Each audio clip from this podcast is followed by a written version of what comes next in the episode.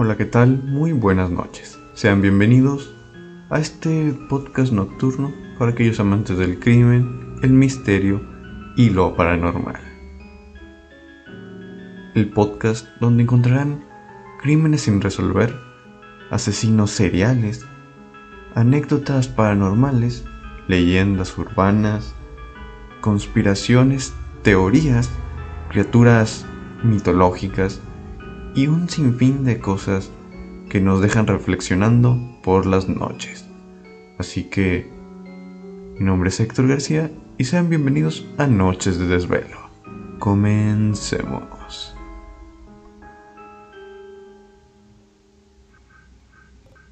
Hola, hola, ¿qué tal? Muy buenas noches. Primero que nada, quiero ofrecer una disculpa si es que se llega a escuchar ruido de fondo. Los vecinos tienen música a todo volumen y pues no me dejan grabar del todo bien. Pero según yo, no se nota tanto. Así que sin más, continúo con este episodio número 34, que no es la segunda parte de Juana Barraza ni de asesinos seriales, sino de algo diferente un poco relacionado de cierta forma, pero que también es muy interesante y que espero que disfruten. ¿Cuál es el tema de hoy? Como ya habrán visto pues en el título y si no lo vieron, qué rayos porque no lo han hecho, pues es las fobias. Así es, diferentes tipos de fobias que existen, tal vez algunas sí conocían, tal vez otras no. El día de hoy en esta noche averiguaremos qué tanto saben de las fobias y si ustedes tienen alguna de ellas.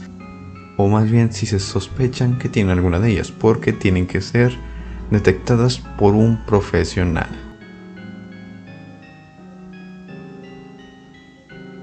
Tener una fobia específica a algo significa padecer una relación de miedo y pánico exagerado ante el estímulo que tanto nos atormenta.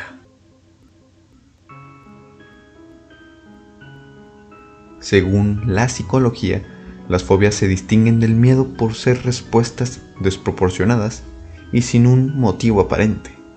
A día de hoy, son muchas las personas que padecen de algún tipo de fobia específica.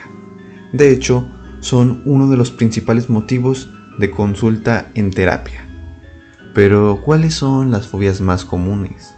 o las más extrañas. Primero vámonos al concepto de fobia. ¿Qué es una fobia? Una fobia se define como una respuesta de miedo exagerada, irracional e incontrolable hacia un estímulo. El origen de las fobias puede ser una vivencia traumática propia o la mera observación de un evento negativo. Es decir, no necesariamente debemos de pasar por un evento traumático para desarrollar una fobia. La número uno es agorafobia, que es la fobia a los espacios abiertos. Es una de las fobias más comunes. Las personas que sufren de agorafobia se caracterizan por padecer ansiedad y mucho malestar psicológico cuando deben enfrentarse a los espacios abiertos. La agorafobia tiene unos síntomas muy marcados y son los siguientes. Miedo a salir a la calle, temor irracional a quedarse solo o sola, cambios de humor e irritabilidad, síntomas de ansiedad en un espacio abierto, tendencia a evitar las reuniones sociales también. La número 2 es acrofobia o miedo a las alturas. El miedo a las alturas es una de las fobias más comunes en nuestra sociedad. Esto es debido a que es un miedo adaptativo. Es decir, a nivel evolutivo es normal tener miedo a las alturas, dado que son situaciones potencialmente peligrosas para nuestra integridad física. Sin embargo, cuando la acrofobia o miedo a las alturas se extiende a estímulos menos peligrosos, subir a unas escaleras, asomarse por un balcón, se vuelve una fobia que debemos tratar para poder tener una vida normal y tranquila, entre comillas. La número 3. Miedo a volar o aerofobia. Muy ligado con el miedo que he comentado anteriormente, La aerofobia se define como el miedo a los aviones y a volar en general. La aerofobia también es una de las fobias más comunes, derivadas de un miedo adaptativo. Suele estar basada en la creencia o el miedo a sufrir un accidente durante el vuelo. Esta fobia puede llegar a ser muy incapacitante, dado que no permite que mucha gente pueda tomar vuelos y viajar en este medio de transporte. El tratamiento para la aerofobia suele ser la terapia cognitiva, para tratar directamente con la creencia y este miedo. Sin embargo, para estos casos, exponerse directamente al estímulo puede terminar siendo una terapia bastante efectiva. Número 4. Claustrofobia. Una que probablemente ya conocen, pero no está de más platicarla. También conocida como el miedo a espacios encerrados, la claustrofobia se define como el miedo irracional a estar en un lugar pequeño, sin acceso al exterior. Como un ascensor, ese es un buen ejemplo. El miedo a los espacios limitados se puede manifestar en forma de ataques de ansiedad, sudoración, tensión, entre otros. La claustrofobia, al igual que muchos miedos y fobias, tiene distintos niveles de gravedad desde cierta ansiedad al entrar en una habitación pequeña hasta un pánico terrible que impide a las personas en cuestión entrar en un recinto cerrado.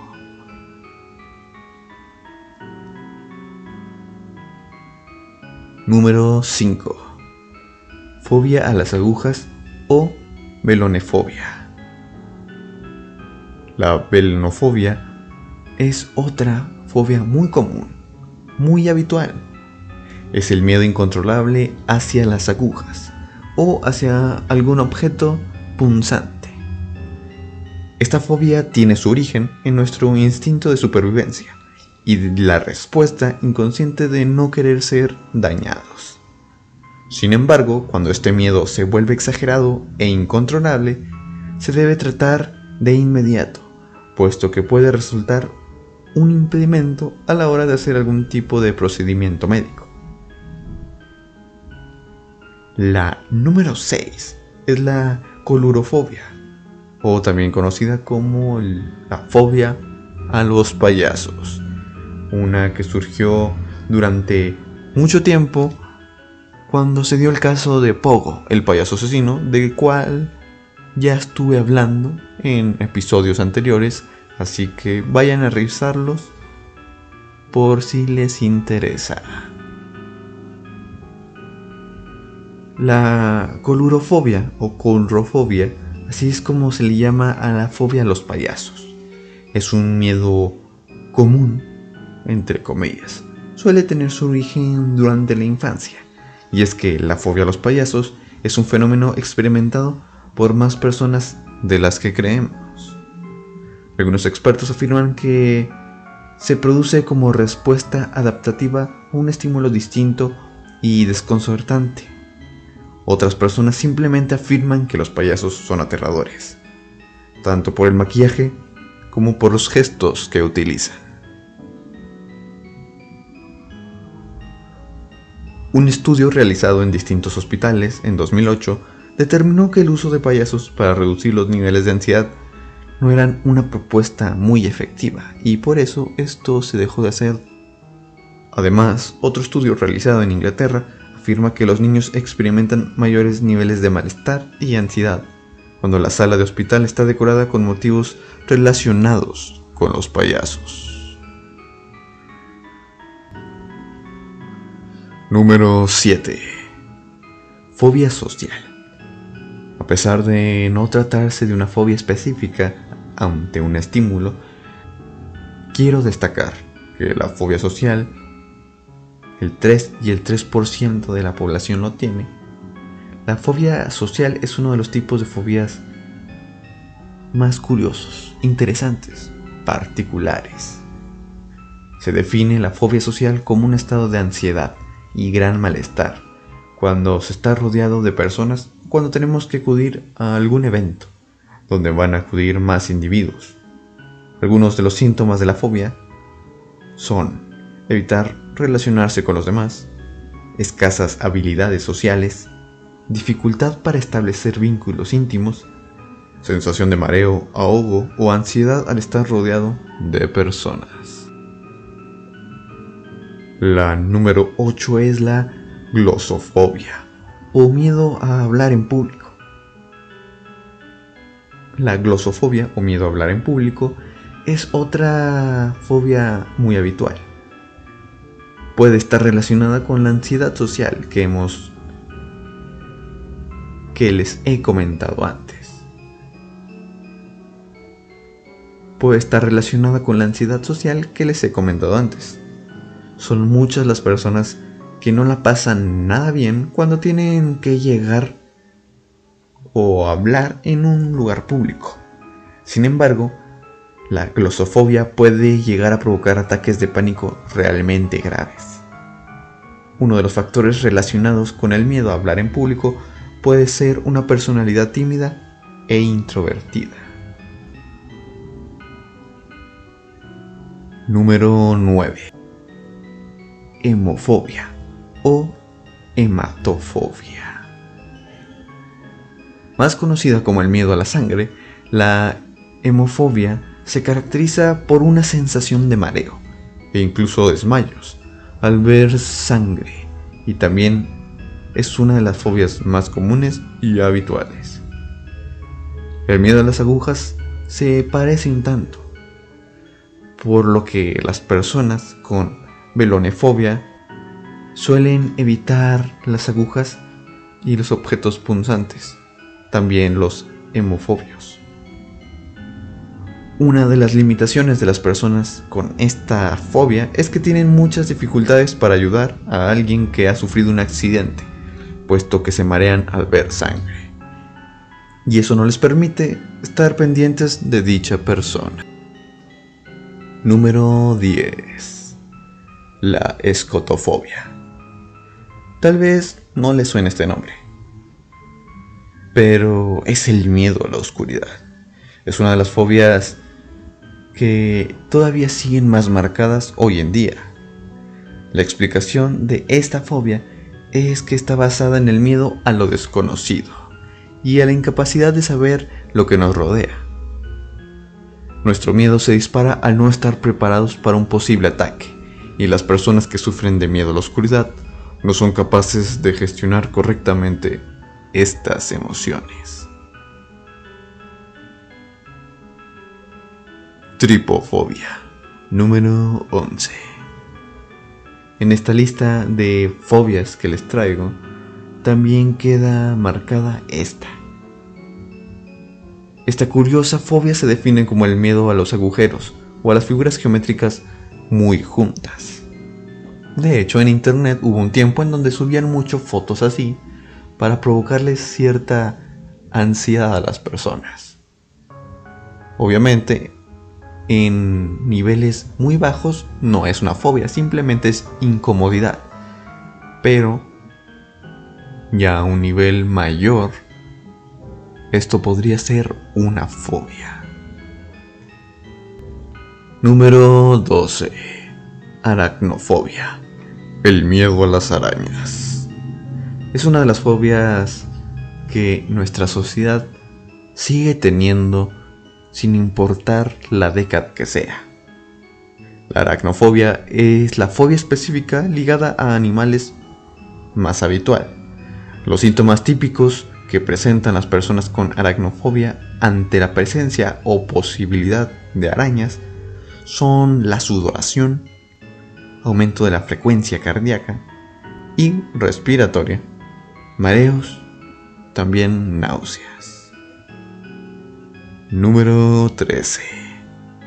Fobofobia. Este tipo de miedo es muy sorprendente, puesto que se define como la fobia a tener una fobia. Así es, escuchaste bien. El miedo a tener una fobia. Y a pesar de esto, no es tan rara como suena. Pues las personas con fobofobia pueden sentir una fuerte angustia y ansiedad ante el menor peligro o posibilidad de este. Número 14. Tanatofobia. También conocida como necrofobia, es una de las fobias más comunes que es el miedo exagerado a la muerte y a morir. La tanatofobia también está ligada con la hipocondría y debe ser tratada si observamos que nos impide tener una vida tranquila. Número 15. Sinofobia. Para finalizar con esta lista de fobias que les traje esta noche, pues no podría faltar esta, que son el mejor amigo del hombre. Hay personas que sufren sinofobia o miedo a los perros. Este tipo de fobia suele ser desencadenada por un evento traumático que produce esta respuesta de miedo. Tengo que recordarles, aclararles que para determinar si se tiene una fobia o no, no pueden hacerlo ustedes simplemente con ver las características y síntomas. Tienen que ir con un profesional de la salud psicológica para que determine si ustedes tienen un problema eh, menor o a un nivel de fobia o incluso más allá pero no está de más conocer las fobias que existen por si hay sospechas y así atenderse de una forma más efectiva. Sin más, esto fue todo por hoy. Fue algo breve, pero espero que lo hayan disfrutado, que les gustara esta nueva temática. Estaba olvidando mencionarles algo muy importante para los que son de Saltillo, Coahuila y tal vez sus alrededores aquí en mi país de México, que hay una fisioterapeuta llamada Rubí Ivette Carlón González, que es licenciada en esta área, que está empezando a iniciar su negocio y si ustedes necesitan este tipo de terapias o conocen a alguien, pues no duden en hacérmelo saber o irse a mi página de Facebook, Héctor GA, GA en mayúsculas, como quiera el link se los dejaré de todo, de todas las páginas abajo en la descripción para que vayan a revisar. Nunca se sabe cuándo se necesite, así que es mejor que tengan este tipo de información a la mano. Les recuerdo que ya estamos también en YouTube, así que un saludote, suscríbanse, denle me gusta, compartan con sus amigos para que el canal siga creciendo y los que están escuchando en Spotify o Anchor, Google Podcast y todas esas plataformas de podcast, pues denle a seguir, compartan también para hacer esta comunidad aún más grande. Les agradezco por haber escuchado hasta el final y me despido. Mi nombre es Héctor García y esto fue Noches de Desvelo. Hasta la próxima.